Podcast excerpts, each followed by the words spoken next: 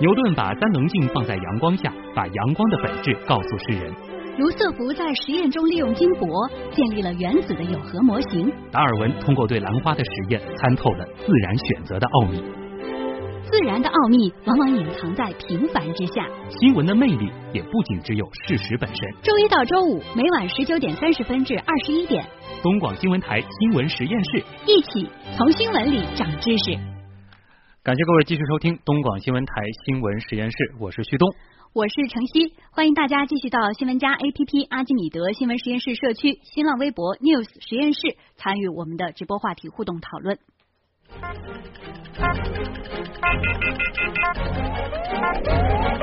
知识对撞机。接下来呢，我们来说说太空探索方面的事儿啊。说起太空，说起宇宙啊，或许有的朋友听说过一个听上去挺高冷的名词，叫暗物质。但是这两天这个词特别火。对，就别看暗物质这个名字啊，听上去感觉挺不起眼的，暗暗的物质。这其实，在宇宙当中，人们能够观测到的普通物质只占不到百分之五，其余的呢都是暗物质和暗能量。可是，还是有很多朋友很关心啊，这个暗物质它到底是什么呢？它是不是物质呢？这始终其实是个谜团。那么，科学家们呢就把暗物质啊称为宇宙幽灵，知道它们存在，却无法实际去探测它们。哎呦，宇宙幽灵啊，这听上去够神奇，也觉得有一些诡异的成分啊。为了探索神秘的暗物质啊，我们国家这次是派出了齐天大圣啊。希望借助大圣的火眼金睛，叫暗物质快快显形。可能有一些听众朋友就糊涂了，什么叫做派出了齐天大圣啊？这是什么意思啊？嗯，其实就是一颗卫星的名字，叫做悟空啊。齐天大圣不就是悟空吗？啊，今天上午八点十二分，我国在酒泉卫星发射中心用长征二号丁运载火箭，成功的将暗物质粒子探测卫星悟空发射升空了。嗯。悟空升空了，这问题也随之而来了。这悟空要去找的这个暗物质，它到底是什么东西？这前面不是说了吗？这科学家说他无法探测到。那么我们的这个悟空，他要如何去探测呢？呃，这个问题呢，我们还是请教咱们的老朋友，上海市天文学会副秘书长施伟。施伟你好，哎，徐东你好。嗯，那先给大家来介绍一下吧。这颗这个暗物质粒子探测卫星，它的这个基本情况是什么？就很多朋友想，我们为什么要发这样一颗卫星呢？呃，首先这一颗卫星呢，它是一个科学用途的卫星啊，它是由呃中科院紫金山天文台、还有高能所、还有几个高校啊，他们一起来研发的，也包括有国外的这个高校也有参与，所以这个是专门用于一个科学用途，专门是为了探测暗物质粒子来研发的。嗯，那么它这颗卫星，这个从技术上来讲，这个呃算是这个呃世界领先吗？啊，应该讲呃。从目前来讲啊，这个技术还是比较领先的，因为之前呢，国际上面也对暗物质啊这个探测有一些方法，也包括发射了一些卫星。我们之前可能呃，就是有一点年纪的听众可能会记得有曾经有一个阿尔法磁谱仪啊，也是我们参与研发的一个国际项目啊，丁肇中呃来来来主导的这样一个放在国际空间站上面的，其实也是为了探测。这个暗物质的，所以国际上也有类似的东西。那么我们这一次研发的，呃，应该讲这一颗卫星还是呃技术上还是比较领先的。那么它的探测的呃灵敏度以及它所探测的，就是我们讲呃这个高能啊。高能粒子在这个方面呢，它的这个能力更强。嗯。那么应该讲是其他呃目前正在运行的是没办法比拟的。好。那么还有呢，就是说在我们对于整个呃，因为我们都考虑到这个卫星要上天，它必须要考虑到有效载荷。那么就是怎么样去在保证我们科学目的啊，就是我们讲啊科学目标不打折扣的情况下，怎么样让这个卫星能够瘦身？呃，那这个方面呢，我们也是应该讲做出了比较大的这样呃这个突破的。嗯，那么我们大家都知道，今天上午八点十二分，这个悟空是成功发射升空了。那么想继续请教一下您，这个发射时间有什么特别的讲究吗？发射时间上倒没有特别的讲究啊，但是呢，有一点就是说。他选择的这个时间，呃，就是说我们讲到底是年前还是年中还是年末，是吧？这个其实没有特别的讲究。但是你说这个几点钟发射倒是略微有些讲究的，因为什么呢？这个呃，暗物质的卫星，它的主要的探测的一个方向啊，它等于说是背着太阳的那个方向，嗯，是宇宙的深空。那么也就是说，它发射的这个轨道呢，是距离地球五百公里的，叫做太阳同步轨道。那么也就是说，这个卫星上去之后，它始终是背对着太阳。然后呢，等于说是我们都知道地球在自转，太阳呃东升西落，对吧？它等于说是什么呢？每一圈它都是怎么样和太阳是同步的。我总是我不能让它见到太阳啊，还真是始终在黑暗中。对对对，暗物质嘛，就是它本身它就要避免这样的一个太阳光的这个照射，所以说呃，在这个方面它还是有一定的讲究的。所以这个上午八点十二分是有讲究的。哎哎，对对对，略有一些讲究。那么同时呢，也可以插一句，就是说，在酒泉卫星发射中心发射，它其实也和它的轨道有关系，也。也有人问过我，今天说是为什么不在西昌卫星？因为以前发射那个什么嫦娥不都是在西昌卫星发射，对吧？那么实际上也是考虑到它的轨道啊，它是走的一个是呃近似于这个极轨卫星，就是哎它是绕着这个两极走的，不像那个我们讲嫦娥或者说是这个地球同步轨道，它是走赤道上的啊，它的这个轨道是不一样的。对，那。接下来，其实我们很重要的就是要给大家来科普一下这个什么是暗物质了。很多人可能听到过这个名词，但是暗物质它到底是什么东西，搞不太清楚。哎，这个问题提的好，这个嗯，现在天文学家也不太知道，大家都不知道啊，都不知道暗物质。对，暗物质呢，实际上它也是挺有意思的这个来源啊，也就是说，呃，过去我们都讲这个对宇宙的认知啊，这个有恒星啊、星系啊，对吧？还有一些我们讲基本的这个物质。但是呢，哎，在这个对于宇宙的，就是观测当中，我发现一个什么样子的问题呢？就是现有的这样一些物质，它没办法来解释我们现在宇宙的模型。那么，呃，大概在六十多年前就已经发现了一个一个现象啊，就是说，在星系团里面，这个星系的运转速度啊，比如比如说我们银河系吧，就是银河系的现在我们所探知到的这些物质，嗯，你做了一个计算之后，发现它这个旋转的速度非常快。现有的这些物质不足以支撑它的整个一个体系这个结构，它会散架的。嗯，那么需要更多的一些质量啊来支撑它。那么这些东西到底是什么呢？那么我们因为呃这个不是我们现在我们讲呃这个体系当中的一些基本粒子所能够解释的。嗯，可能科学家觉得是不是还存在一些我们所不知道的基本粒子？所以呢就把它称之为暗物质。啊，所以暗物质的名字是这么来的，并不是说。它一定就是首先这个名字不是说它一定是看不见，嗯，但是呢，随着这个研究发现呢，经过这个模拟发现什么呢？这个的确这个暗物质呃它可能是很小，对吧？本身它的尺度上是很小的，那么同时呢，它应该也的确是小到我们是呃看不见的，它是暗的，而且呢，它可能是冷的。它不是产生这种热量啊，这种呃这种作用。那么另外一点呢，可以肯定的是，它是物质。刚才那个 我听旭东也讲，它到底是不是物质？对，它是物质。而且呢，它因为是物质，也会产生这个引力场。所以说这些呃概念上，应该讲和我们讲看得见的那个物质它是一样的。嗯，对，只不过说它是因为看不见，所以很难去探测它。啊，嗯，这很多朋友其实可能会和另外一个词这个反物质搞在一块儿，其实暗物质和反物质是两回事儿。呃，暗物质和反物质呢是两回事儿，但是可能是有一定的联系。因为什么？暗物质呢，它应该讲呃会有一些嗯特点，它和反物质很像。比如说呃，它是有那个呃会自身会产生湮灭，它也会和那个明物质啊，我们讲现在可可见的这些物质呃产生这个呃一定的这个湮灭。嗯，它也有也有可能会有这样子一些特性。啊，呃，这个其实前面也就说了啊，这个暗物质它是物质，但是呢，用一些这个常规的我们去观测物质的方法很难观测到它们。嗯，他们一直是处在一种感觉，就是呃算得出来他们是存在的，但他们又隐身的一个状态。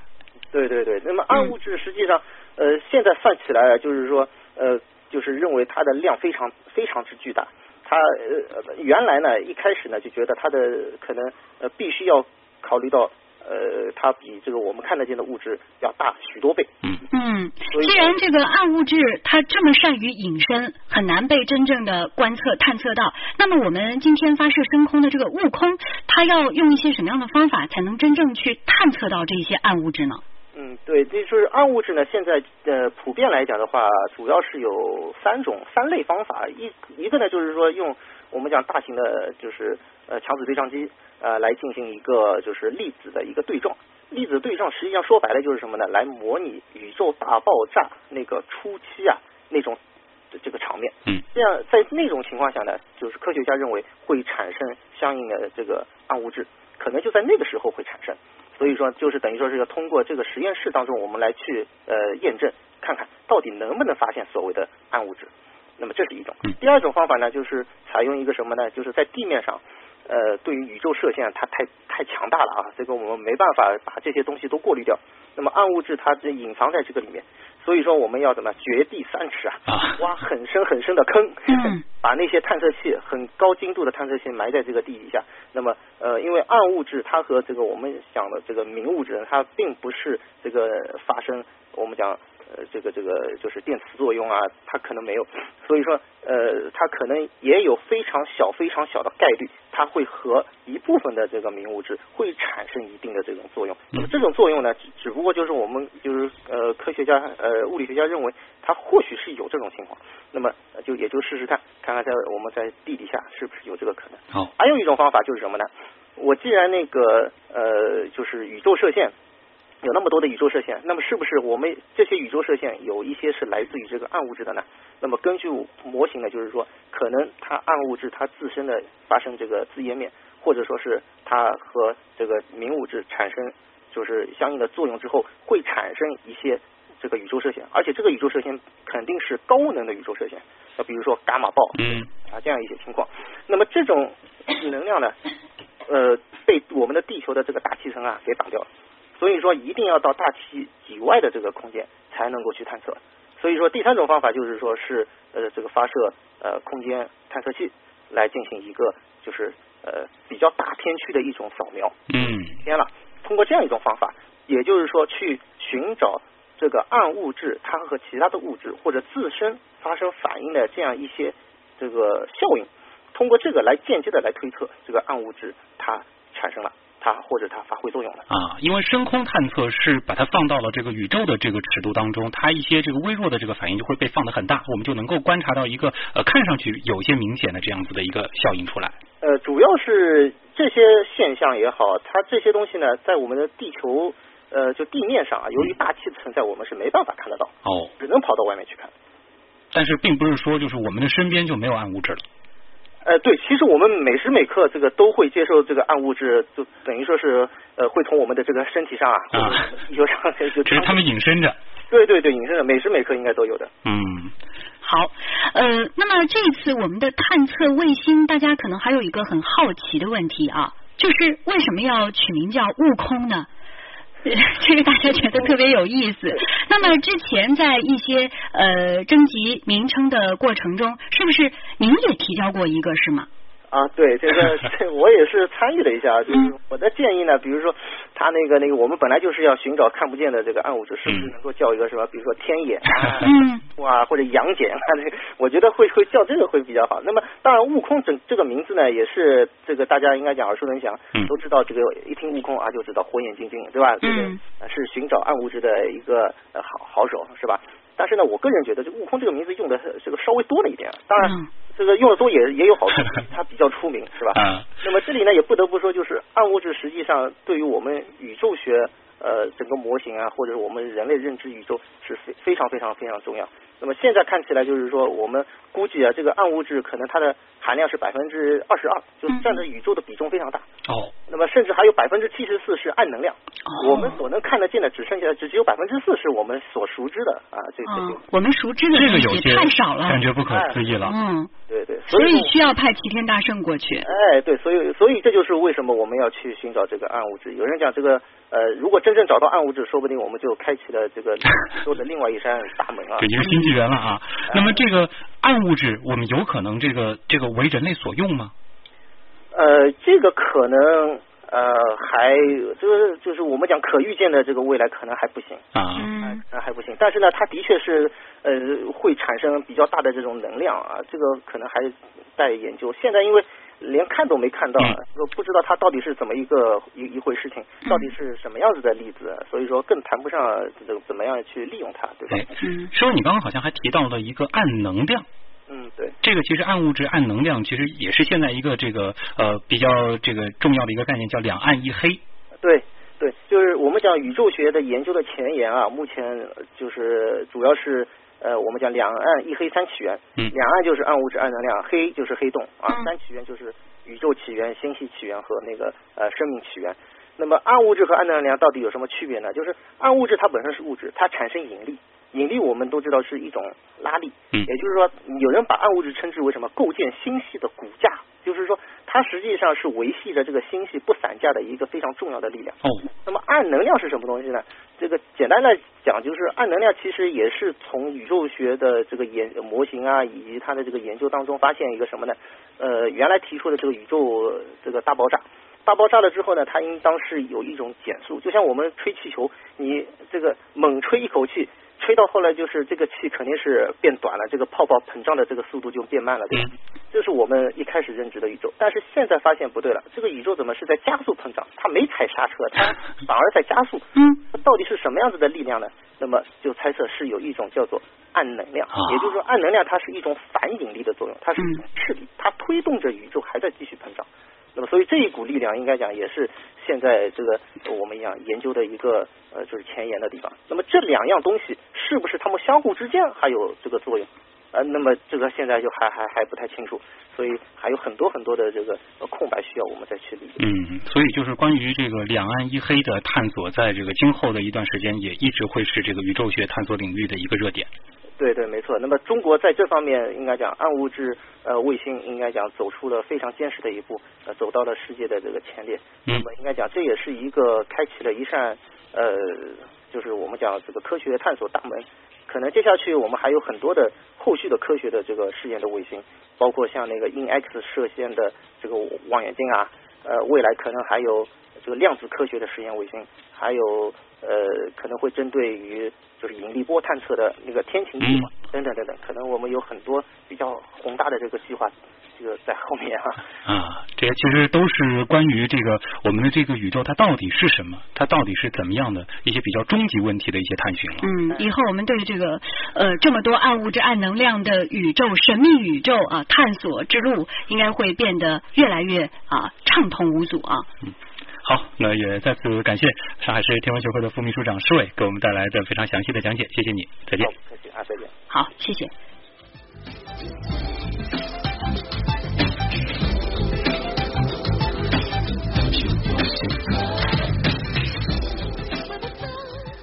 好，给大家介绍了这么多高深的暗物质、暗能量还有黑洞的相关知识啊，我们也知道呢，这个悟空已经踏上了寻找暗物质的漫漫征途了，不知道跟。齐天大圣去西天取经相比，哪个更困难一些呢？好像感觉都挺难的啊，难度挺大的，任重而道远吧。希望能凭借悟空的火眼金睛，能看破暗物质的层层伪装。我们也希望这些暗物质将来能对我们人类来说变得更加的明亮一些啊！也希望这些暗物质将来能给我们带来更多的好消息。好，还有一点点时间，我们来听听看网友的声音。乐琪，嗯，好的。对于这个名字啊，大家都是特别感兴趣。虽然大家都说为什么叫悟空呢？因为这个悟空可以飞得远啊。但是有一个呃小周周说的，我觉得也挺有道理。他说，因为暗物质呢就如同空一般啊，虽然存在，但大家不知道是什么，就要派这个探测卫星去悟它，所以叫悟空。这个这样子一想，这个名字倒是不仅仅是火眼金睛的关系，合理的感觉。体悟空间，体悟空间的秘密，所以叫悟空。有点道理，有点意思。这是另外一种解读。